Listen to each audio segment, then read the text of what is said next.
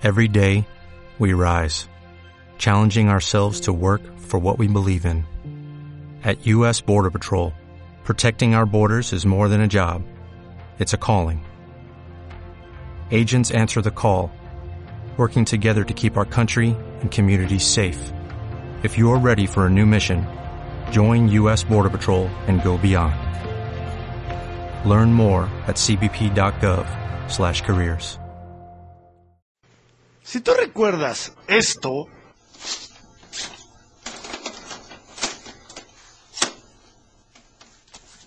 fuck, fuck, a fucking piece of fucking shit.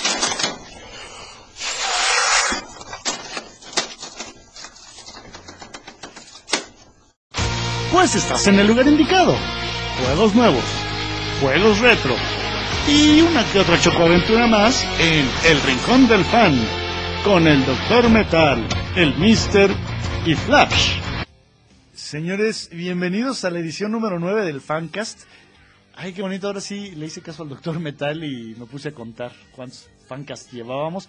Son nueve y esta es la segunda parte de, de las películas de superhéroes. Eh, ¿A quién introduzco primero? A él, por favor. ¿A quién, A mí no intro- me introduzcas. ¿A quién introduzco primero? No a quién se la introduzco primero, güey. Este, compadre, ¿cómo estás? Ya que fuiste el primero en hablar. Estoy muy bien, gracias. Buenas noches. Mister, ¿cómo está usted? Muy buenas noches, aquí otra vez. Ay, ay, ay. Oye, eh, la semana pasada nos quedamos eh, en continuará hablando de películas. Estamos hablando de películas malas, ¿verdad? Superhéroes. Sí, sí, sí, en eso nos, nos habíamos quedado. Ya habíamos platicado de Steel, Del fantasma. del Fantasma. Y quedaron otras por ahí. Y quedaron varias. ¿Con cuál quisieran empezar? Y vamos a hablar de la del Punisher de Dolph Lundgren, güey. Recuerden a Dolph Lundgren como Iván Drago en Rocky 4. O como He-Man, también dependiendo. ¡Ay! Híjole, esa es una de las películas más gay que he visto en mi vida, güey. Pues He-Man es. O sea, No, bueno, me queda el clarísimo. de He-Man. No, me queda clarísimo que el concepto de He-Man es hiper gay. Digo, ya comentábamos tú y yo de, ya, ya- ya lo habíamos comentado en el, en el Fancast. de los remakes, ¿no? de- del- los calzones de pelos. Sí. Pero, oye, tus calzones están de pelos, literal. Oye, pero no, no, no. Eh, creo que eso fue lo único que la película de He-Man eh, tomó así tal cual de la caricatura. El contexto gay. No, digo, queremos aclarar que no tenemos nada en contra de, de, de la gente. comunidad gay? Sí, no, no, no. De hecho, yo tengo eh, cuates que son a toda madre, que de hecho son fan de los fans de los cómics. Y este, son gays. Y sin pedo. El que te comentaba que decía que, que He-Man era tan gay que ni él lo aguantaba. Saludos al, al doctor Frío. Este, es el doctor Frío, bueno, así como eh, tú eres el doctor Metal y yo soy Flash y el Mister es el Mister. Pues él es el doctor Frío. Eh, no, es el Capitán Frío, perdón. Sí, es como el, como el de Flash, es el Capitán Frío. Bueno, eh, entonces estamos hablando de Dolph Lundgren que le hace de, de- del Punisher. ¿Vieron esa película? Yo sí la vi en el canal, no me acuerdo, en el 5 y luego en Fox. Mi nombre es Venganza. Sí, sí, sí, sí. Que además, ¿sabes qué? Creo que esta es- esa película es mejor que la película de John Travolta, bueno, de Thomas Jane. Ajá. Pero que por alguna razón el trinche Punisher nunca sale con, con La el... calaverita. con- sí, eh, a lo mejor iba a pedir calaverita, pero eso es otro pedo.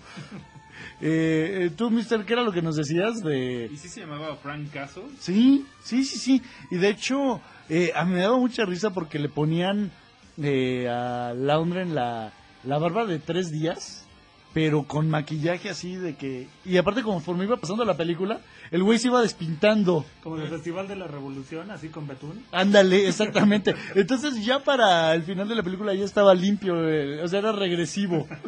Y casi, casi ya se le empezaba a ver el pelo güero, güey. No tanto, pero poco le faltaba. Ay, era muy mala.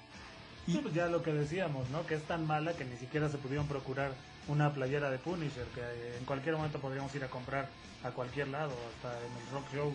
Oye, ¿y sabes de qué me acordé? De las películas eh, de Hulk de la serie. La de Luz Ferriño. Sí, claro, y César Costa. Bixby. Era no era César Costa. que acá, aparte se acabaron en la, la muerte de Hulk. Que iban a revivirlo, pero se murió Bill Bixby. Órale. Pero y nunca les dijeron que aquí en México teníamos este a César Costa, güey, que, que, César Costa, sí, sí, sí, claro. que, que él hacía el personaje de Gulp en la carabina de Sí, de Ambrosio. hecho, y le quedaba bastante bien. Güey.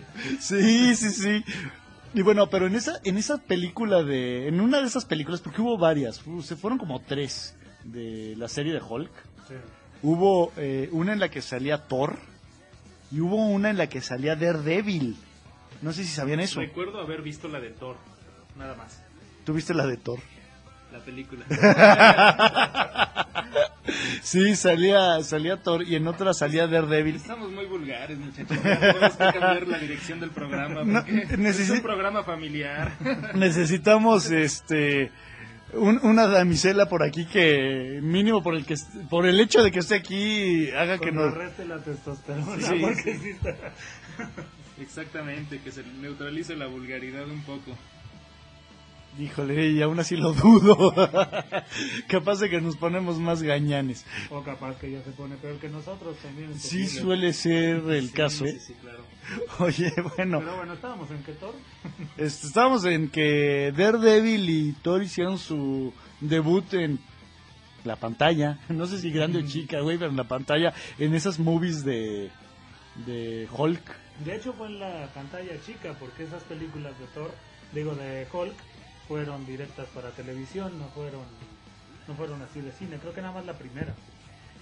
Híjole, ay, ay, ay. Pero bueno, esas eran de, si eran hechas para, para la tele, entonces entendías el limitado presupuesto y producción que podían tener. Como el hecho de que a Lu Ferriño para simular que crecía, bueno, en cuanto a Bill Bixby y Lu Ferriño, le ponían este, ropa muy chiquita. Ah, sí, claro. Entonces ahí ya sabes, traía sus sus este pantalones de mira mis huevos calcetines, ¿no? Oye, eh, ¿qué más? Howard del Pato. Sí, sí, sí saben de qué hablo cuando menciono No. Howard del Pato. Yo sí, pero este, también Bueno. me, me adhiero a la quinta. Ok, Howard del Pato es un personaje de Marvel que vive en Patolandia, no, no exactamente como lo- las patoaventuras. Este, no, vive en una dimensión en la cual en vez de humanos son patos y por azares del destino termina aquí en la Tierra, bueno, en la Tierra Marvel. No. Y después eh, fue llevada a la, a la pantalla grande las aventuras de este pato Howard. Eh, de la mano, ¿te acuerdas de quién? ¿Quién nos entregó esa vomitada del cine de superhéroes? O no sé ni cómo decirle.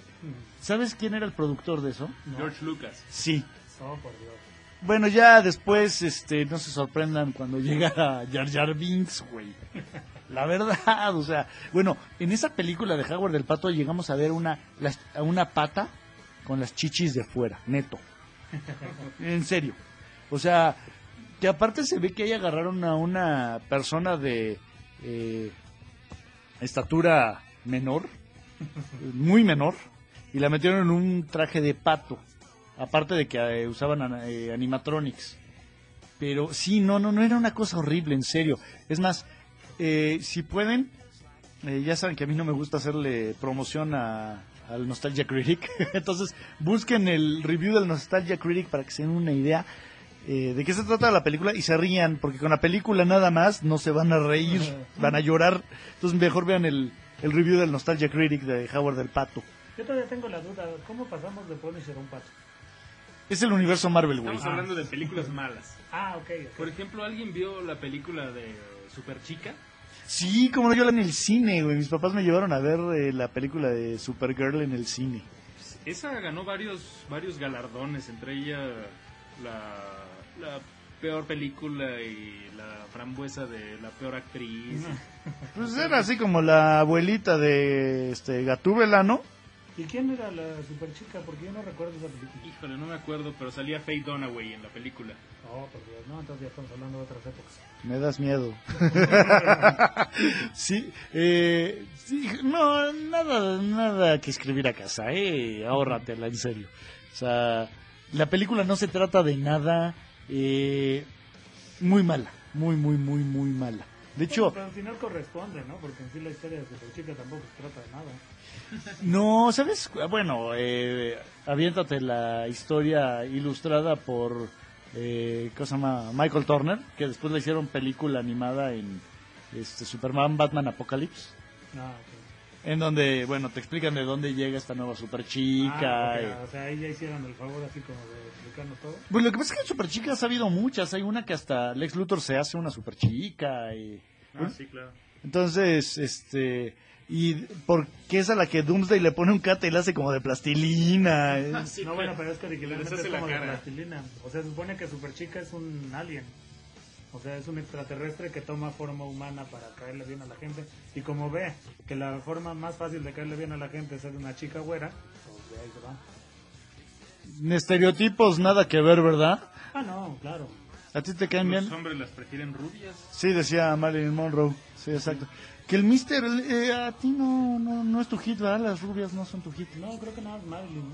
Marilyn, nada más es la... ¿Esa sí te cae de sentón? Este, esperemos. que en alguna vida. Oye. Ay, Dios mío, Dios mío. Ya, ya, ya me perdí. Super Chica, bueno, Super Chica fue deplorable, neta, es de esas películas que a lo mejor como fan de los cómics véanla para saber de qué se trata. No se trata de mucho y no se van a perder de nada. Pero bueno, ¿qué otra película mala tienes por ahí, compadre? Porque neta que hay muchas. Eh, no sé, ¿quieren hablar de Daredevil? No, yo estaba pensando en los cuatro fantásticos enlatados. o los Esa cuatro no la he fantásticos, la que quieras. Buen punto. De la enlatada, o sea, todas. Esa fue creo que en el 92, ¿no? La de La enlatada, los más o menos. Cuatro Fantásticos. Una peli- De Corman. No sé ni... Se llamaba Corman, el director. Híjole, tuvo la valentía de poner su nombre. No, de hecho no. De hecho acabó siendo... Lo, lo poco que salió, salió como Alan Smith y el famoso este, seudónimo que se les pone a las películas cuando los directores las desconocen. Eh, de Hellraiser hay varias de esas. Sí, ¿También de- de Alan Smith? Sí, sí, sí. Eh, sí, exacto. Bueno, ese seudónimo es usado cuando el director dice, no, yo no quiero que sepan que yo hice esto. Eh, Sam Raimi debería haber hecho lo mismo que Spider-Man 3. Oye, eh, ¿de cuál íbamos a hablar? Vamos a hablar de los fantásticos. Ah, de los fantásticos. Eh, una película que fue hecha con tal de retener los derechos de filmación sobre los cuatro fantásticos, que fue eh, pensada en grábala, cubrimos la cuota y la enlatamos y nunca la va a ver nadie y alguien se la voló. Así como la de Wolverine se la volaron eh, antes de, de que tuviera proceso de producción, ¿se acuerdan? Sí. Que se le veían los hilos a Hugh Jackman y, creo que ni, ni siquiera se veía la bien la pantalla este la, la pantalla verde, más bien se veía la pantalla verde. Una cosa así que nos vendió la piratería mexicana. Ah, sí, claro. Eh, y bueno, esa de los cuatro fantásticos, creo que tienes excusa, ¿no? De que la intención era que nunca viera la luz. A mí no se me hace una excusa de eso. O sea, mínimo le hubieran echado más ganitas. Pues mínimo le hubieran echado más ganitas o mínimo hubieran usado ese dinero para otra cosa. O sea, era cuando Reed, Reed Richards estiraba el brazo, era como aquellos eh, gusanos, ¿se acuerdan de esos gusanos que bajaban las escaleras de los 80 que teníamos como niños? Como un Linky. Ándale, exacto. O sea, la mole, ay, la mole era como, como el primo perdido de las tortugas ninja de las películas de los 90. Más bien se parece a Crank, pero bueno. Ándale, sí, sí podría ser como crank. El Johnny, ay, ay, ay, el Johnny Storm, bueno, no sé de qué boy band lo sacaron. De cualquiera, teniendo en cuenta que son los noventas, podría haber sido cualquiera, ¿eh? Sí, podría haber sido miembro de los New Kids on the Block, ¿no? Sí, una cosa así. Eh, y luego, ¿quién más? Bueno, la... Eso sí, hay que, hay que reconocer una cosa. La Susan Richards estaba mejor que... eh, más en papel que Jessica Alba. Ah, no, pero bueno, es que Jessica Alba, Jessica Alba es así como puro este, fanservice otra vez, ¿no? Ella es Nancy Callahan, nada Sí, más. Nada más. Yo creo que de las nuevas, hablando de Jessica Alba, de lo peorcito fue el casting. Sí, sí, yo, yo no sé de dónde sacaron que, que Jessica Alba podía ser este, Sue Richards. Es del mismo lugar que sacaron que el cuate este de la serie El Escudo la hacía de la mole. Bueno, Pero ese le echaba todavía- ganas. Ese todavía, pero Richards, eso yo creo que fue lo peor. Peor que el Doctor Doom yéndose con ellos al- a la luna. No, bueno, Aparte, no sé si se acuerdan de una escena, creo que es en la 2, donde Richards estaba bailando con dos chavas. Sí, es en la, en la 2. Sí, estaba, parece anuncio de Pepsi, ¿no? Sí. Super chafa. Sí, sí, sí, era como aquellos anuncios de Pepsi noventeros en los cuales llegaba el alien, se tomaba una coca y eructaba. Ahí ya la cruzaste, porque o Pepsi o Coca. ¡Las dos! No, Pepsi era la que sacaba esos Sí, ondas, la ¿no? que payasadas. Porque eh, Coca-Cola era la que sacaba estos anuncios de, de este, siempre Coca-Cola. Y... Bueno, pero también, digo, ya si vamos a hablar de eso, también Coca-Cola un rato lo perdimos, acuérdate del Chihuahua. Chihuahua.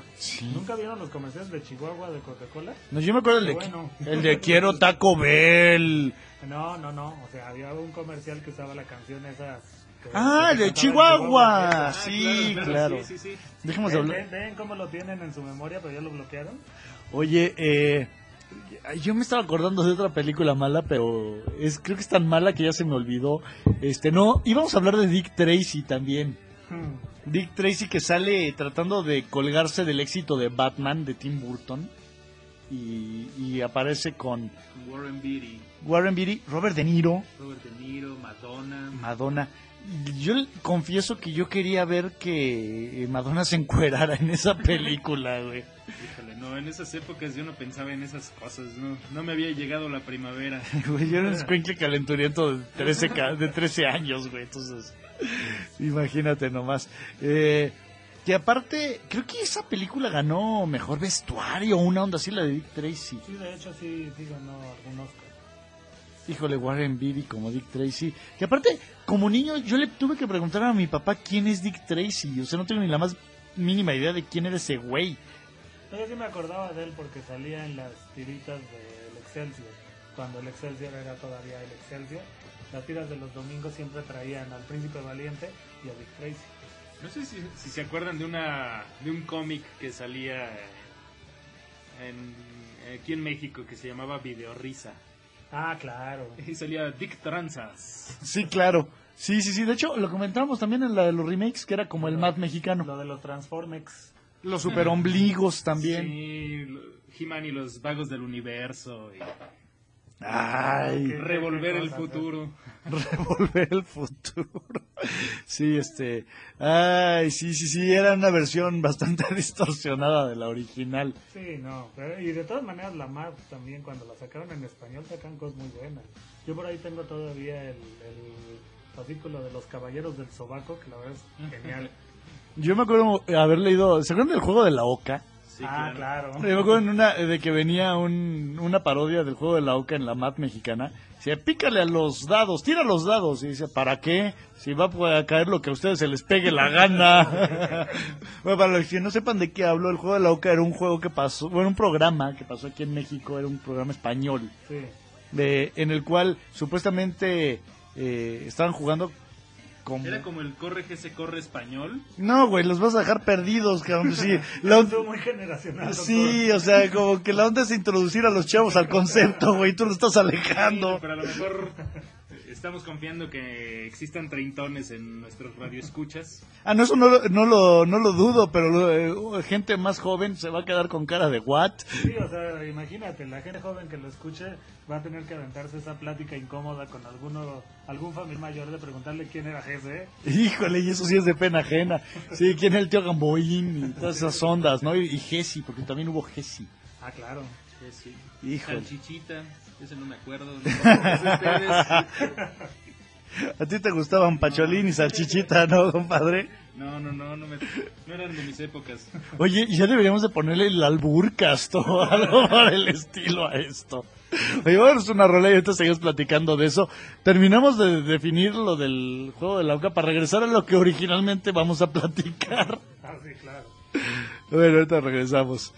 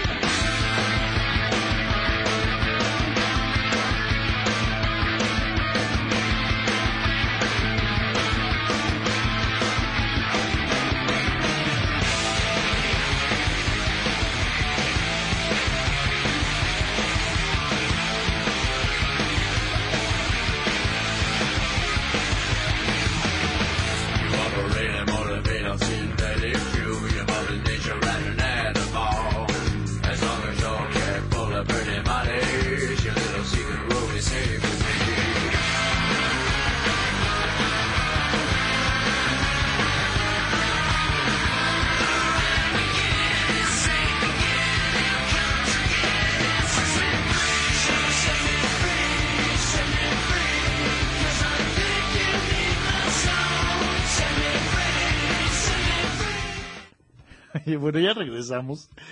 Eh, estamos hablando del juego de la Oca. ¿Cómo llegamos al juego de la Oca? Estamos hablando de superhéroes. Bueno, rápido, era un juego de concursos simulando un juego de mesa en el cual los personajes que participaban ahí, bueno, las personas que participaban ahí, aventaban supuestamente dados. En el juego de la Oca no aventaban dados, como en Corre que se corre, compadre. En el juego de la Oca le picaban un controlcito y les decían que había salido en los dados. O sea, si le caías mal al productor ya, ya valías madre, vulgarmente. Y entonces, eh, por eso era el chiste aquel de la madre, que pues para qué le pico si le van a poner lo que ustedes... lo que ustedes quieran. Exacto. Oye, eh, ¿qué otra movie? Eh, híjole, me acordé ahorita de Tank Girl, pero creo que hay que omitirla. No sé si ustedes han visto Tank Girl. No, la verdad no. Qué bueno. O, eh, ¿Quién es? O sea, ¿Quién sabe? no, no la vean. O mejor vean este igual el review del Nostalgia Critic y ya se reirán un rato. Oye, Dredd. El- Yo soy la ley. Que le ponían pupilentes a Stallone. ¿Neto? Sí, sí, sí. Pupilentes azules. Ay, chale. Que aparte, el, el, el juez Dredd nunca se quita el casco, nunca vemos la cara del juez, porque la idea es que podría ser cualquiera. Eh, y bueno, aquí sí vemos que Stallone es, es- o sea, es de esas veces que tú criticas mucho y voy de acuerdo cuando las películas están hechas para que se luzca un actor, es cuando valen madre. Ah, claro. No, bueno, ahí sí ya, estamos hablando de otras cosas. Eh, pero yo siento que la, el casting de Stallone como Dredd fue secuela, digamos, en cierta forma involuntaria del papel que había hecho en la película El Demoledor, donde salía con Wesley Snipes. No sé si la recuerdan. ¿Que no era Dennis Rodman? No. Ese salía con Van Damme. Es que de- después de esa eh, aparición de Wesley Snipes con el pelo pintado en Demolition Man, fue cuando Dennis Rodman a- a- eh, adoptó el look de, De Dennis de, Rodman. Den- de Dennis Rodman. Ah, bueno. que yo creo que todo el mundo se acuerda más de Dennis Rodman con ese look que de Wesley Snipes. Yo sigo pensando, me, me impresiona la cantidad de osos involuntarios que estamos viendo con los deportistas que le entran a la cuestión esta de, de los personajes como de películas. Era la colonia, ¿no? La de, que salía con Van Damme. Donde salía con Van Damme. Y, y es que después eh, Dennis Rodman retoma ese personaje eh, en una película que se llama Simon Says. Sí, ya sé, ya es algo demasiado elaborado. Eh, ¿Quién era el malo? ¿Se acuerdan quién era el malo de la película esta de La Colonia, que en inglés se llama Double Team? Era Mickey Rourke. Sí, exactamente. Era Mickey Rourke. Que aparte, si se acuerdan, eh, eh, Dennis Rodman salva el día eh, bloqueando una explosión con un este refrigerador de Coca-Cola. Ah, sí, sí. Y, O sea- o sea, Indiana Jones, muérete de envidia, güey. Tú me meto al, al, al refri para salvarme de la este, explosión atómica. Me la Pérez Prado con música de Chopin, güey. Oye, eh, ¿de qué estábamos hablando antes? Estábamos Ah, del Dread, sí, claro. Bueno, eh, ay, bueno, es que también es otra de las que dices, está mal desde el principio. Sale eh, Rob Snyder. Sí. Y, híjole, ya desde ahí empieza a estar mal. Bueno, desde el hecho de que eh, Stallone, Stallone a mí no me cae mal, pero sí es una película hecha para que se luzca Stallone. Entonces ya valió gorro. Eh, Max von Sydow sale como eh, uno de los jueces también. Armand Asante. ¿Armandas quién? Armand Asante. ¿Y ese quién era, compadre? eh, de los Reyes del Mambo. Ah, sí, sí. es, Salía sí. con banderas. Ah, ya, o sea, me acuerdo de la escena famosa, güey, Sí. pero nunca vi Los Reyes del Mambo, güey. No, pero ese sí también era de esos actores. Que es que respetarlos. Era Diane Lane, también salía como la juez Hershey. Que bueno, gracias a Dios el tiempo le dio una venganza al juez Dredd. Y hace un par de años, el año, no, el año, pasado, salió Dredd.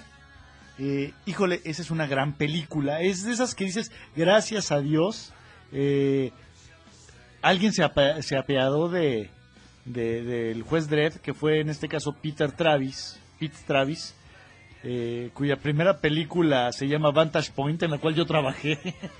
Ah, por cierto. Por cierto, me hago mi comercial. No me van a ver de todas formas, entonces no hay pedo. Me ven en otras películas como Especies 4, ahí sí salgo.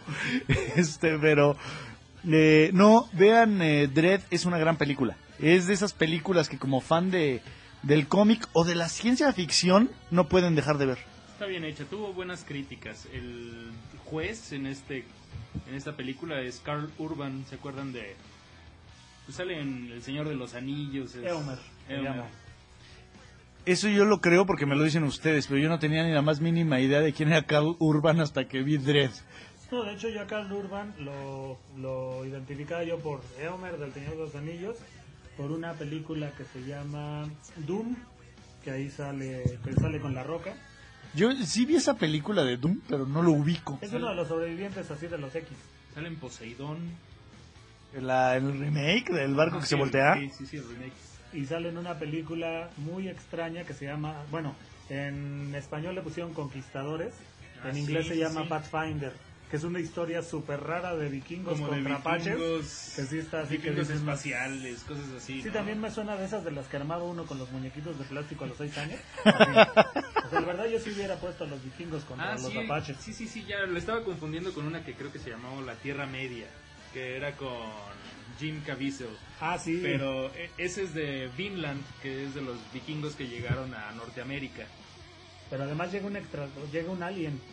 O sea, esa, esa que Ah, dices sí, la. Tierra Media, Ah, sí un sí, alien. Sí, sí, sí, o claro. sea, los vikingos se enfrentan contra un alien. Sí, pero ese de Conquistadores es de la, la saga de la leyenda de Vinland, de los vikingos que llegan a, a las costas de la costa es- este de Norteamérica. Que tampoco está tan mala, ¿eh? Si pueden un día véanla, o sea, está, está entretenida. Lo único que a mí me saca de onda es que los vikingos los ponen así, onda, este, lo- los, forran como que con equipo de americano, entonces se ven como muy estorbosos. Es, es como la legión del la Legion of Doom de la WWE. O bueno, Más o menos, así. Tenían piquitos y toda la cosa. oye, O sea, en vez de vikingos parecía que se los habían volado de Mad Max. salía un mongus. Casi, casi. Oye, eh, hablando de, de- de cosas extrañas con los títulos, en esta de Dread, aquí en México, ya sabes que aquí son bien buenos para ponerles eh, títulos bien ad hoc. Según Entonces aquí le pus- ¿se acuerdan cómo le pusieron a la de Dread? No me acuerdo, el juez. el nombre de la justicia, una payasada así, ¿no? El juez del apocalipsis. Ah, ok. Entonces, no sé por qué, pero yo me imagino una escena en la cual el Judge Dredd está en una sala de, de- en una audiencia, en un, en un juez, digo en un juez, en un juzgado, literalmente este, enjuiciando Apocalipsis de los hombres X, güey. O sea, Yo me imaginé el abogado del diablo. híjole, te viste más fino de lo que yo me... Bueno, es que yo ya me rebajé al punto de este, las historias que armábamos con los muñecos cuando teníamos seis años, güey. Eh, pero en serio, si pueden ver eh, esta, esta movie de, de, de Dread o Dread eh, 3D, vale mucho la pena. A mí me remite eh, a Robocop. Justamente eso es lo que quería retomar. Fue de 1986, ¿no? La primera película de Paul Verhoeven, La de Robocop es 87. 87. Bueno, Ah, ese fue un- una película, un superhéroe hecho para películas.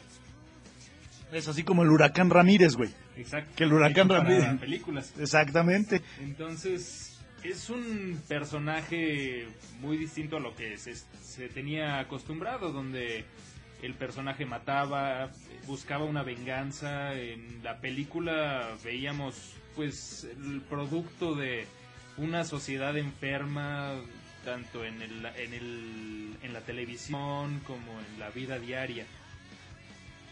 Los comerciales que comentabas, ¿no, Mister? De que eran una sátira eh, de, la sociedad. Así que ya no sabías de quién era una sátira, si de la película, de la sociedad de la película, si de nosotros.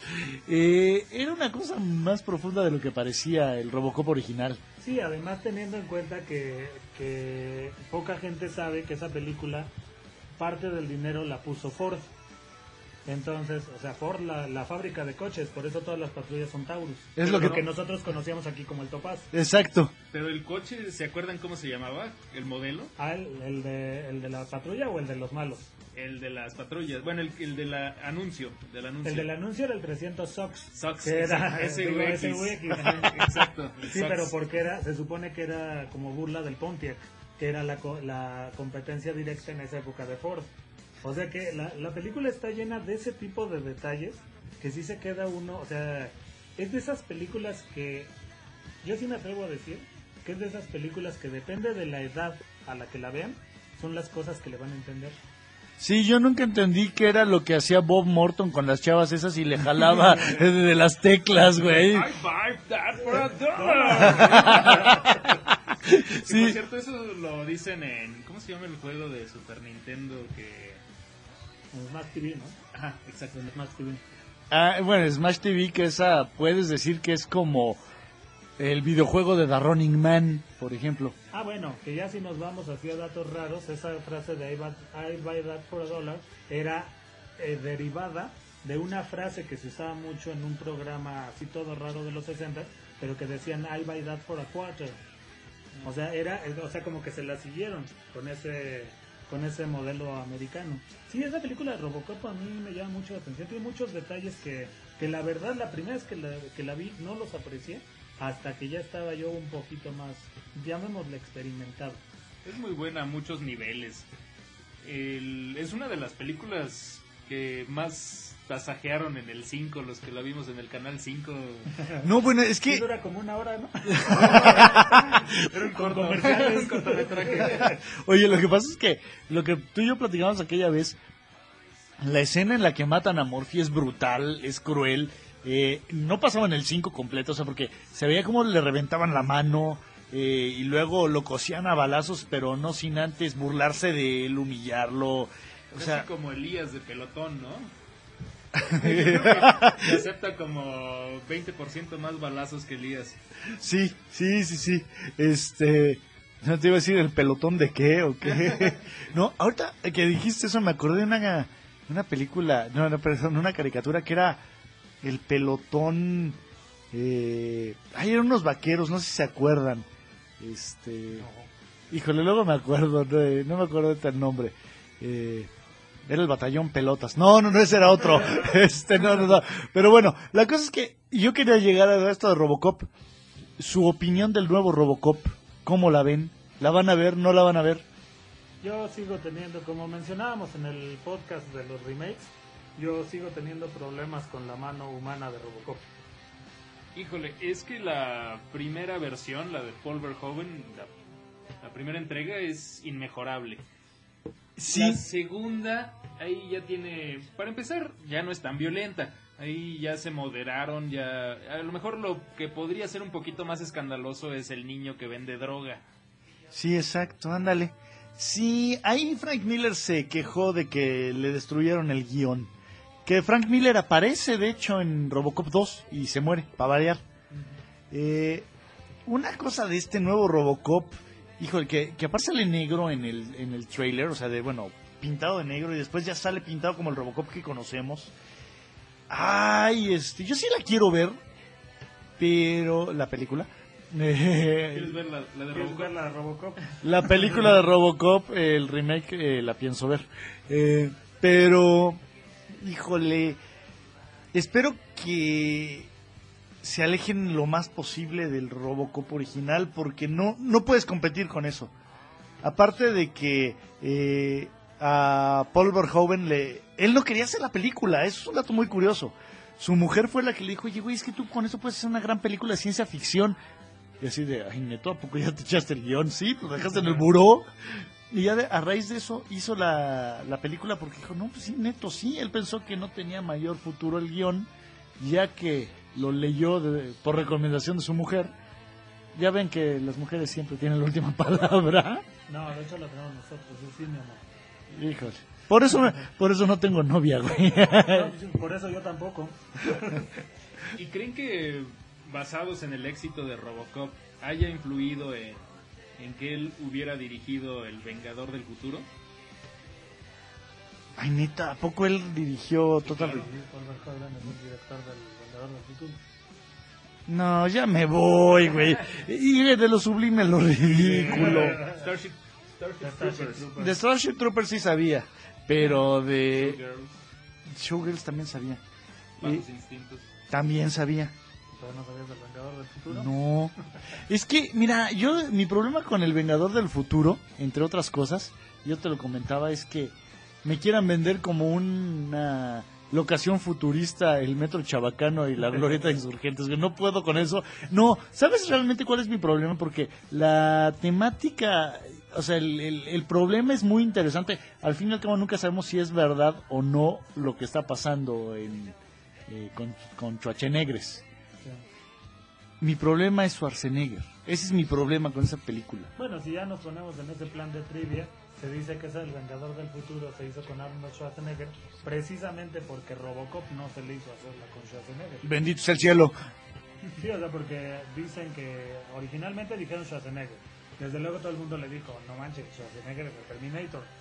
Él es robot ya sin ser. Ya- ya es robot así ser por- por- con- por default. sin- Sin tener armadura. Y el otro problema que tuvieron es que cuando le trataron de hacer como que pruebas con el traje de Robocop a Schwarzenegger, pues desde luego se parecía más bien al otro, ¿no? Al, al como helicóptero con el que se pelea. Entonces pues no quedaba muy parejo la... ED-209. El ED-209, exactamente. El patotas. El patotas conocido. Y tenían que encontrar a un personaje muy delgado. Y no solo delgado, sino relativamente chaparrito para que pudiera estar más o menos bien. Oye. Tuviera unos labios sensuales, porque era lo que, lo que se alcanzaba a ver en. Deja de sensual, o sea, digo, ya si nos ponemos en ese plan, pues era la cuestión de expresivos. Porque además era lo que se, como dices, era lo que se alcanzaba a ver de Robocop. Oigan, Labios sensuales. rola.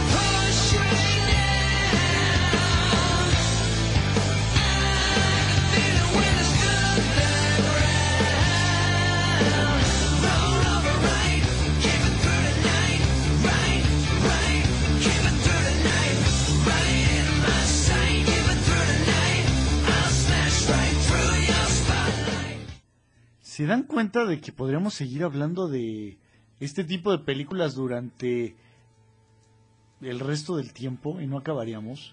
Yo creo que podríamos hacer así como el podcast 15, todavía de esto que estamos mencionando ahorita. Sin muerte de la risa, podríamos llegar al eh, episodio eh, 75 de la temporada 200 y podríamos seguir hablando de películas de superhéroes, güey. O sea, en serio, con la oleada de superhéroes que viene y con las que ya hay, no acabamos nunca. Bueno, lo que pasa es que es, es lógico que se hagan películas de superhéroe, en mi opinión, porque la historia ya más o menos está establecida, a pesar de que le hagan cambios, digamos que la historia ya está establecida, toman personajes que la gente o que los productores creen que ya la gente quiere y se avientan ahí el tiro. Yo creo que una mención especial, saltando un poquito de, de época, es Unbreakable. Oye, yo pensé que iba a ser una mentada de madre. Pero sí, voy de acuerdo, es una eh, mención especial a una de las dos películas buenas que tiene Shyamalan, de ahí en fuera, para la basura, el pobre buey. Sí, es una película que, que sienta las bases de, del origen de un superhéroe, donde encuentra a su némesis. Que aparte, no sabes, o sea, el plot twist es muy bueno. Que dices, ay, güey, resulta que es en la torre. Digo, ya si a estas alturas no la han visto, creo que ya no es spoiler, ¿verdad? Decir que, que Sam Jackson es el gandaya. ¿Quién sabe? eh? Porque es una de esas películas, yo conozco poca gente que la ha visto. Es que eh, fue la desgracia de que muchos la asociaron con el sexto sentido. Muchos pensaban que iba a ser un, algo similar, algo más orientado al terror. Pero si vas con la mente abierta, es una película muy buena. Sí, es una gran película de superhéroes, fíjate. Sí, no hay trajecito de por medio, no hay capa, pero sí el Hay impermeable. Ah, impermeable. Pero el concepto del bueno y el malo está muy bien reflejado ahí. Exacto. Yo creo que es una película que merecía mención por, por lo- las características de los superhéroes en los cómics y de los supervillanos. Bueno, ya si vamos a hablar así de películas subvaloradas, digámosle, también podríamos mencionar otra película que la pasan mucho en la televisión abierta. Yo creo que ese es uno de los problemas por los que la gente no la ve. Para empezar, porque digo, no sé si han tenido oportunidad de ver las versiones que pasan en televisión abierta, son el doblaje es muy malo. O sea, es de esas épocas en las que el doblaje como que no les importaba mucho. Pero la película en sí es, se ve interesante. Es una película que se llama Rocketeer. El cohetero. Algo así. ¿Y cómo le ponían aquí en, en México? ¿Cómo le llamaban? No, de hecho yo siempre lo he visto como Rocketeer, ¿eh? En el 5 salía O sea, así. en el 5 sale, le anuncian como el Rocketeer.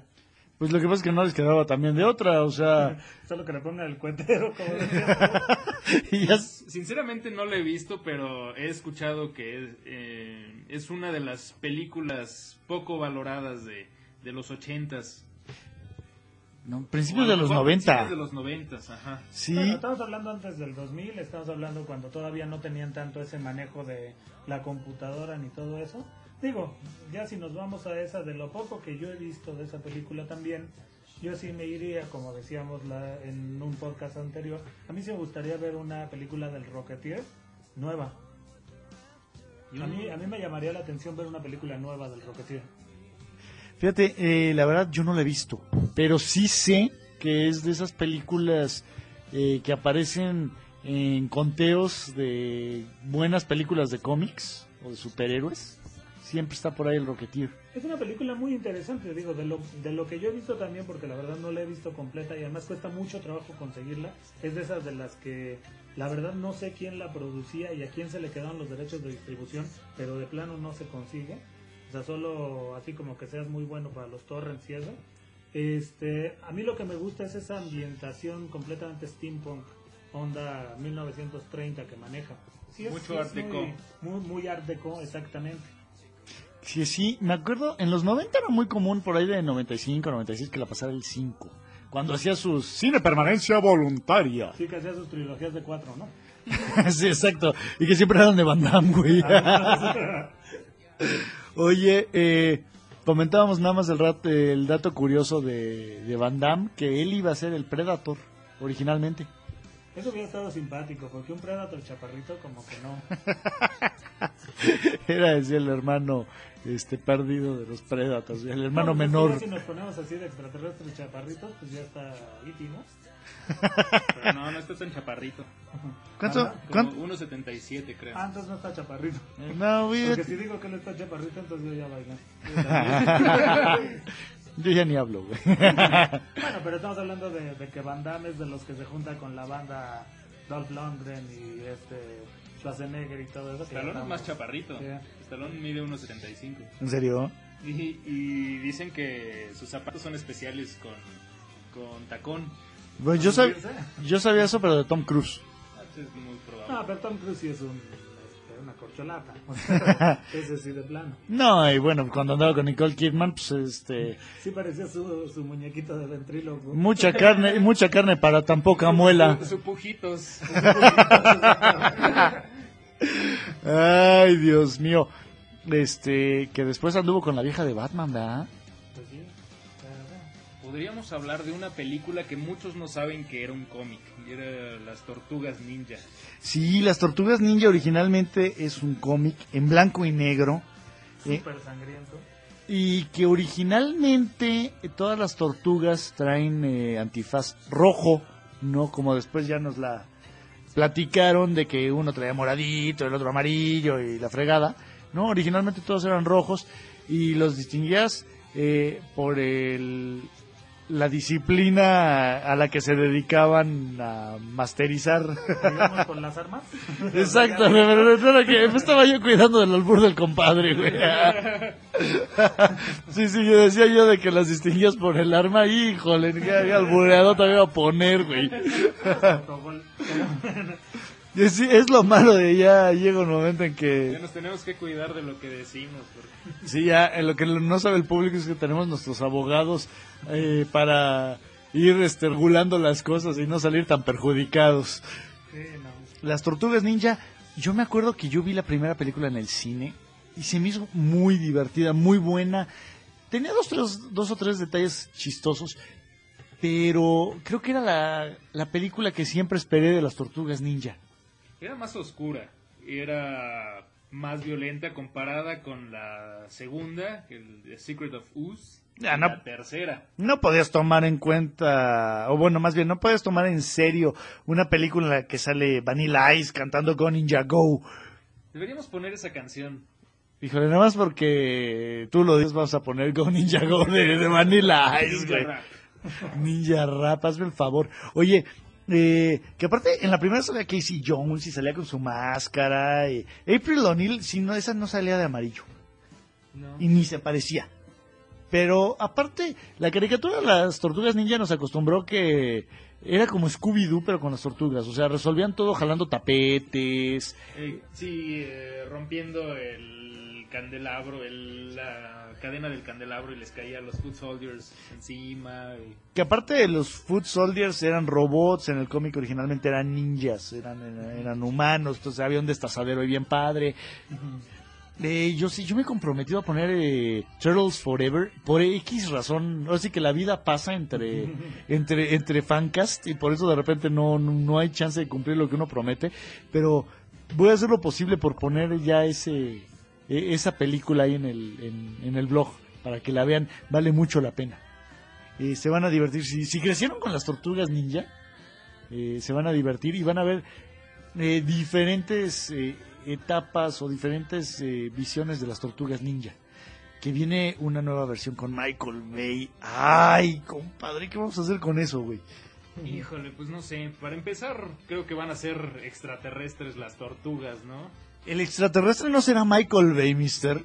Pues como que tiene esa fijación, ¿no? Porque ya desde los Transformers también ya estábamos con ese problema. Pero los Transformers eran extraterrestres, güey. Ah, no, sí, ya lo sé, pero de todas maneras yo siento que por eso le encantaron a Michael Bay. Yo no sé por qué. Yo no he visto ninguno de los Transformers. He visto escenas así separadas. O sea, y no sabría decir cuál es cuál.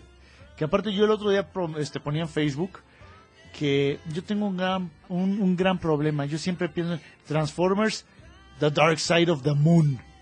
Es que de hecho así se llama en inglés. No es Dark of Dark the of the Moon. Dark of the Moon. Si yo meto a Ah, Pink pues, Floyd, no sé por qué, güey.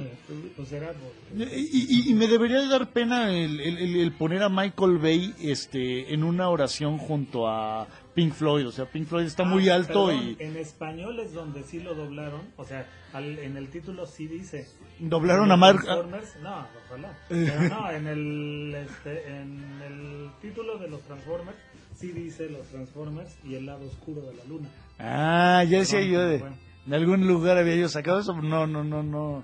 No era concebible que hiciera yo tal brutalidad nomás porque sí. mencionando todo esto, también, este, digo, también es otra de esas cosas que primero fue juguete, luego fue serie, luego fue no sé qué. G.I. Joe, Sí. Que fíjate, eh, primero fue juguete, y después fueron las caricaturas y cómics. como los Transformers. Que el cómic de Marvel, ahí sí había muertos y toda la onda, o sea, no era... no como la caricatura que aunque explotara el avión en mil pedazos caían paracaídas el piloto. Exacto. Sí, eran bien pusis. Pues no digamos que era más económico, ¿no? Porque así no tienes que estar contratando soldados, nomás los reciclas. les, das terapia de que se cayeron del avión y ya va, ¿no? Era como George Bush padre, que nunca ha aterrizado un, un, un avión. Él era piloto y eso es neto. Ah, sí, nunca aterrizó un avión. No, siempre lo tumbaron al imbécil. Ah, bueno, tiraba, ¿no? Imagínate, era como eh, Topper Harley en Hot Shots. Hablando de. Oye, y este, las tortugas. Compadre, ¿tú qué, ¿tú qué opinas de eso? O sea, es que no, Michael Bay. ¿Por qué le dan dinero a Michael Bay para que haga películas? No sé, ah, últimamente ha tenido una fijación por hacer remakes de películas, ya lo ya sea produciéndolas o o dirigiéndolas. Por ejemplo, una que no se me hace mala es la masacre de Texas con Jessica Biel. Sí, esa no, eh, sí, no es muy El buena. director es, el director es Mar- Ma- Marcus Nispel. Pero es una película que te tiene, eh, híjole, en suspe más bien en tensión todo el, todo el tiempo. Sí, también las nuevas de, de, Halloween, no estoy seguro si él las produce. Por lo menos las dirige Rob Zombie, pero pero sí ha estado involucrado en los remakes de, de- de varias cosas y entre ellas pues quiere meterle mano a las tortugas ninja. Mira, mientras no nos salga con la vacilada de que nos quiera eh, enseñar los testículos de las tortugas ninja, güey, no hay pedo, güey, porque ya lo hizo con los Transformers. Bueno, pues, pues digo, hay gente que tiene fijaciones extrañas, tampoco vamos a discriminar. Oye, espérate, Tarantino tiene fijación con las patas de las mujeres, güey, pero, o sea, de las patas de, de- de- los delicados pies de una mujer a los testículos de un Transformer. Chale, güey. No sé, ¿qué les parece si nos vamos a las a las franquicias a las nuevas franquicias que de 2000 exacto Ya, ya pasando al, al terreno más serio y decente. Exacto. Sí, no, porque ya llevamos, ¿no? Como 40 minutos hablando pura porquería, güey. Ay, oye, este, rolita Ninja Rap y regresamos con eso. órale Porque no sé por qué tengo la idea de que esto se va a quedar en continuará otra vez. Ahorita regresamos. Ninja Rap. Ay, compadre.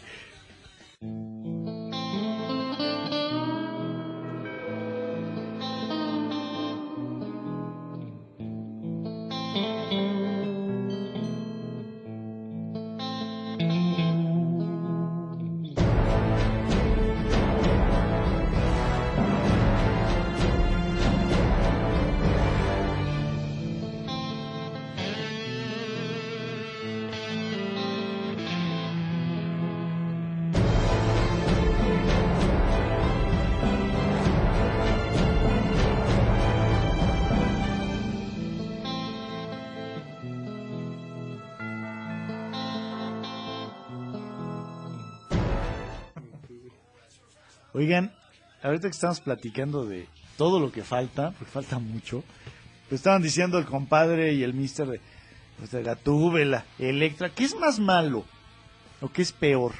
Electra, la película de Jennifer Garner, el spin-off de Daredevil, o los comerciales de los 90 de la tienda Electra, ¿se acuerdan de eso? ¿Qué- qué es? la mamalucha Exacto, no, bueno, esta es la... Bodega, la verdad. Sí, pero era CJ's Descontón y, la La primavera. primavera sí la estoy confundiendo era la primavera por cierto. ¿Qué era peor? híjole no sé Ahí se iban, ¿eh? Yo todavía me voy por la película de Electra. Con la primavera me reía. Pero Híjole. yo cuando intenté ver Electra me sentí tan, pero tan timado. O sea, pocas veces, ¿eh? Yo pensaba que ibas a decir que te sentiste sucio. No, no, no, eso es con Batman y Robin. Ah, sí. Pero yo me sentí sucio de imaginar cosas con Jennifer Garner No, yo me sí, sentí... Yo sí creo que es hora de que todo el mundo lo sepa. A mí, a mí sí me gusta Batman y Robin. Pero luego platicamos de eso. Híjole, ahí sí. No. fuera mister Sí, no. no, perdónenme. está bien está bien Todo el mundo tiene sus placeres culposos. Sí, la verdad. Pero bueno, oye, eh, ¿Gatúbela o Electra? ¿Cuál es peor? Gatúbela sin, sin lugar a dudas La verdad yo creo que sí, porque todavía Electra era una especie de spin-off y trataron de respetar un poquito lo que habían hecho con Daredevil. O sea, Daredevil la torcieron, que luego platicamos de eso. Pero Electra se quedaron en ese nivel de torcedez.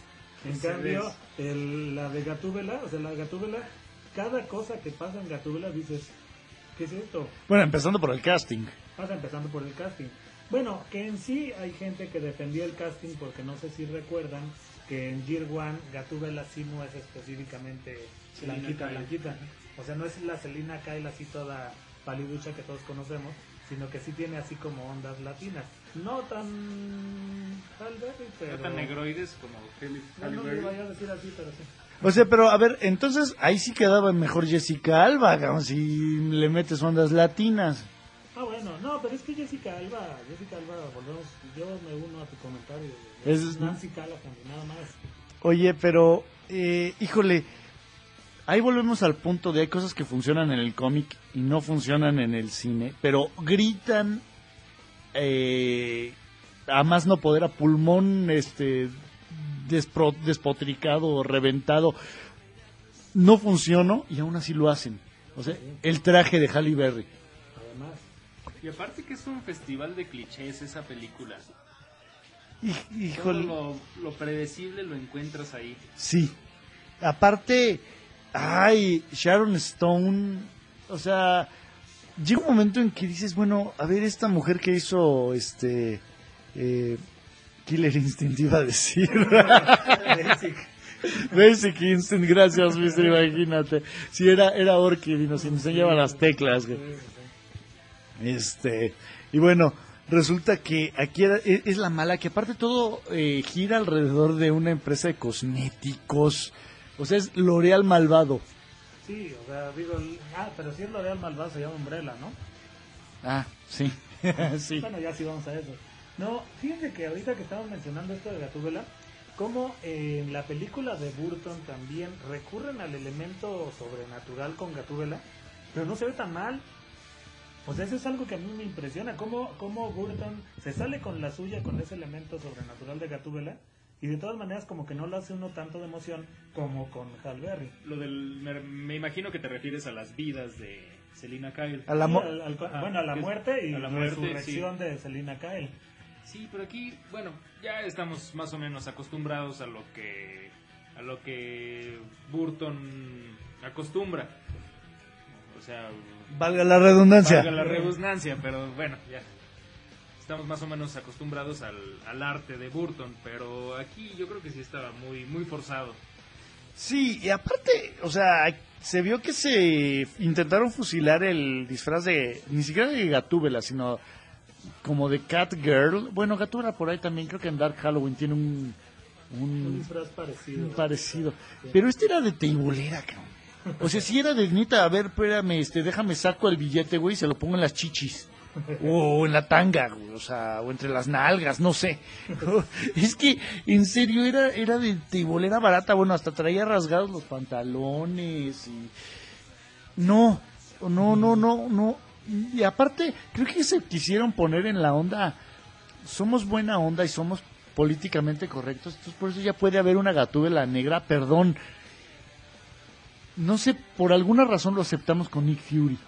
No, pero además yo siento que ya habían cumplido su, su cuota esa de poner este superheroínas negras con Storm.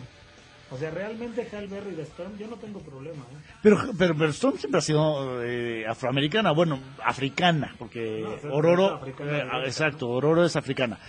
Pero eh, con, con Gatúbela, ¿por qué hacer eso? O sea, es como si voy a hacer una película de Batman y pinche Batman va a ser japonés, cabrón. Pues, por eso te digo, o sea, son cinco, digamos que esa, esa película es un porqué tras otro, tras otro, tras otro, tras otro, hasta que apagas la tele. O sea, Yo conocí a alguien que sí le gustó Gatúbela. yo con mi revelación de hace unos minutos, yo no digo nada. No, bueno, pero es que creo que todavía es este más decente decir este que te gusta Batman y Robin y Gatúbela. Batman y Robin dices, bueno, ya que, pero Gatúbela sigue de plano. Es todavía un nivel más bajo. ¿eh? Eh, sí, no, o sea, niveles intelectuales ya, este, marca diputado, cabrón. Bueno, si vamos a niveles bajos, ya podríamos hablar de otras cosas, ¿no? ¿Cómo qué? ¿Como Superman? Ay, este Superman eh, regresa. como sí, Superman Returns.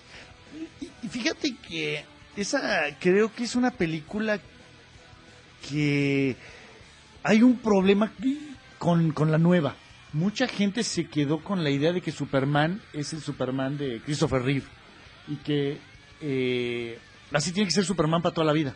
Porque, por ejemplo, Roger Ebert eh, alabó Superman regresa y es una guacareada, cabrón. O sea, yo hubo un momento en que dije, ay, por Dios, o sea, neto, este Superman ya no furula. Y no furula desde hace muchos años, güey. O sea, hubo una parte en la que cuando Superman baja el, el globo del, del planeta, Planeta.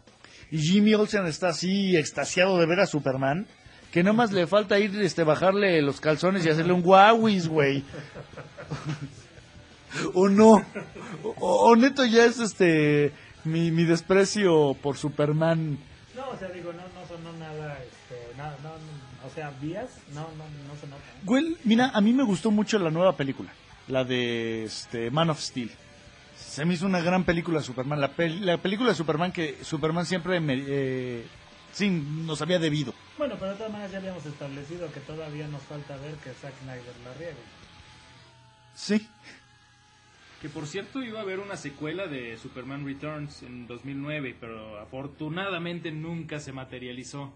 Es que yo no sé de dónde sacaron que era buena idea copiar este un concepto de hace 20... Bueno, en ese entonces eran 25 años, o a lo mejor cosa 30 así. años.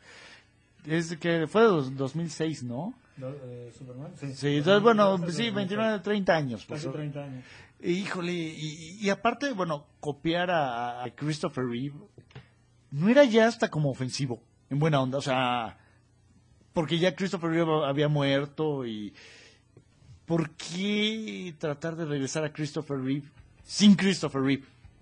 Bueno, sí, de hecho, bueno, sí.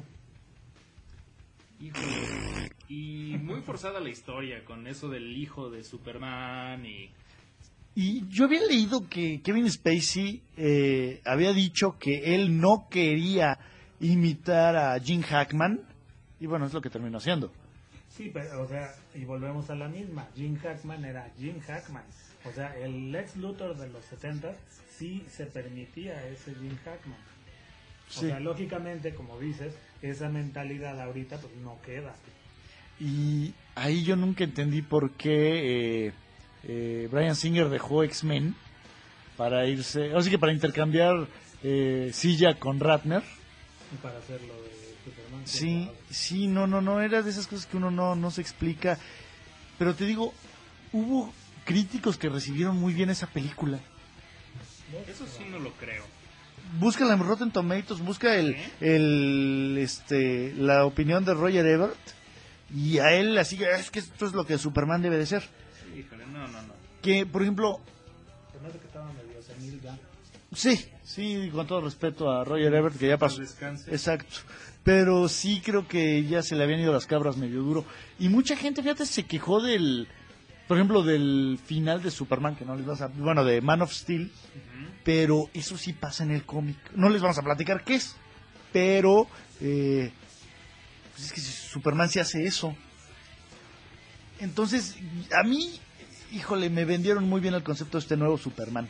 Está muy bien llevado para empezar el director Zack Snyder, pues eh, dice mucho, pero volvemos a lo mismo, es la tendencia de hacer a un personaje con más dimensiones de lo que es el cómic, algo darle una justificación a su actuar, no solamente el hacer lo correcto, sino por qué. Sí, sí, fíjate, sí, ahí, ahí pesa mucho el personaje de Kevin Costner. Jamás pensé que yo iba a decir eso, ¿eh? Ah, bueno, pero ya si estamos hablando de ese tipo de cosas, entonces, ¿ustedes qué opinan de Spider-Man? Nos han tocado dos versiones muy diferentes de Spider-Man en el cine. Es que depende. Mira, yo. La primera de Spider-Man de Sam Raimi me gusta muy a secas. O sea, es como que. ya había yo leído el final tal cual, eh, o sea, lo que le pasa al duende. La escena del puente. Híjole, yo soy fan de. Yo, yo vivo enamorado de Gwen Stacy. Y yo desprecio a Mary Jane como no, no tienes una ¿A idea. Mary Jane o a, a la Mary Jane? No, yo no soporto el personaje de Mary Jane. Ah. Me cae muy mal. Yo siempre he querido que en alguna historia maten a Mary Jane y dejen vivir a Gwen. y eh, Spider-Man 2 me encanta.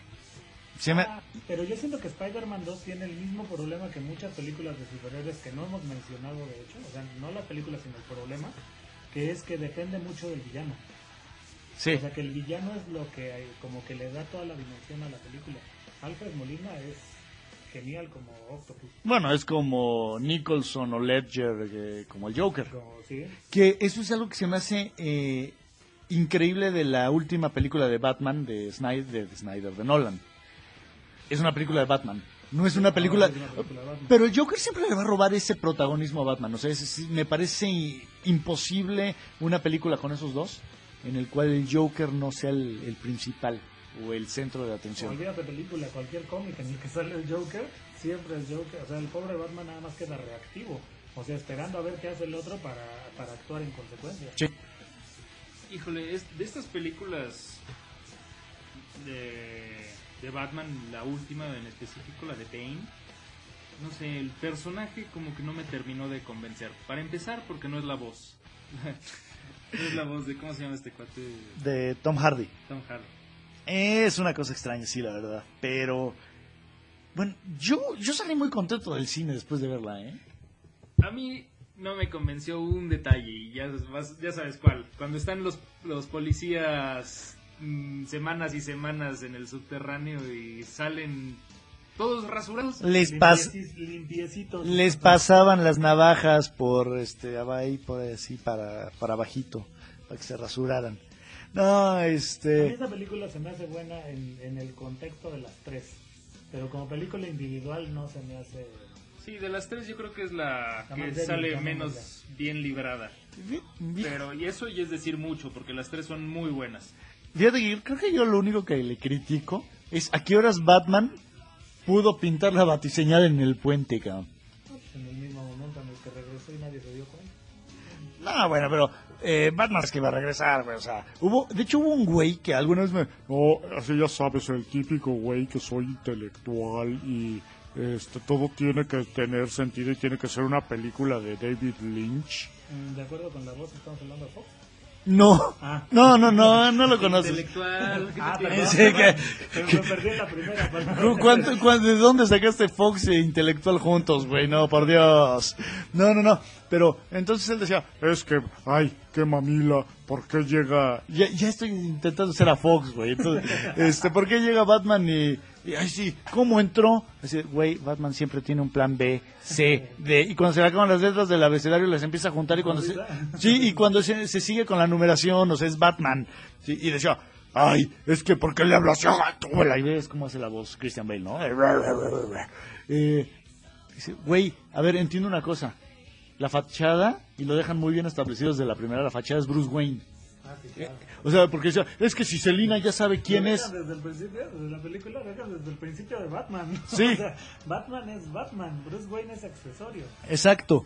Pero este güey no entendía eso. Ah, Es un güey que nunca había leído un cómic de Batman también. Ah, bueno, Entonces, pero se quería poner así a la intelectual. altura. Sí. Entonces, a ver, entiende. Sí, Batman es el real, Bruce Wayne es la fachada. Entonces, pero bueno. Oye, el- Bueno, y hablando precisamente de esto, de lo que decíamos de Spider-Man, ¿a ustedes por qué no les gusta la 3? Ay, porque estás irrita con las nalgas, cabrón. Es, que, es que volvemos a lo mismo. Es de esas películas cuyo guion te lo inventaste a los seis años jugando con tus monitos, cabrón. O sea, el hecho de que todo se resuelve en 15 minutos, así de...